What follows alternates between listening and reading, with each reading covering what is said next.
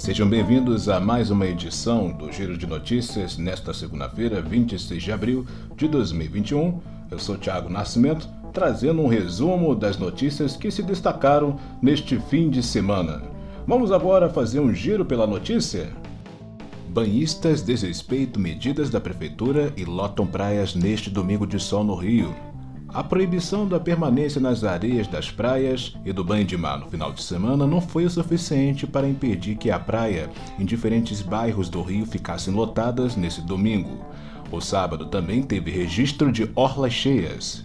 Covas amplia a permissão de bares e restaurantes colocarem mesas nas ruas.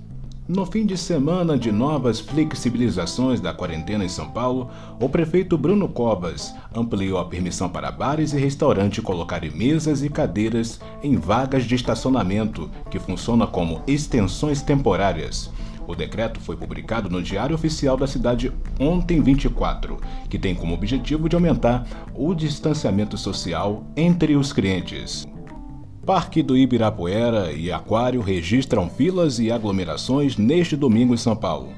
As aglomerações foram registradas no Parque do Ibirapuera, no Aquário de São Paulo e na Praça Roosevelt.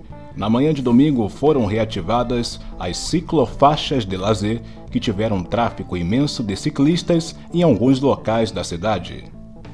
E esta foi a edição do Giro de Notícias desta segunda-feira, 26 de abril de 2021. Voltaremos a qualquer momento com muitas informações.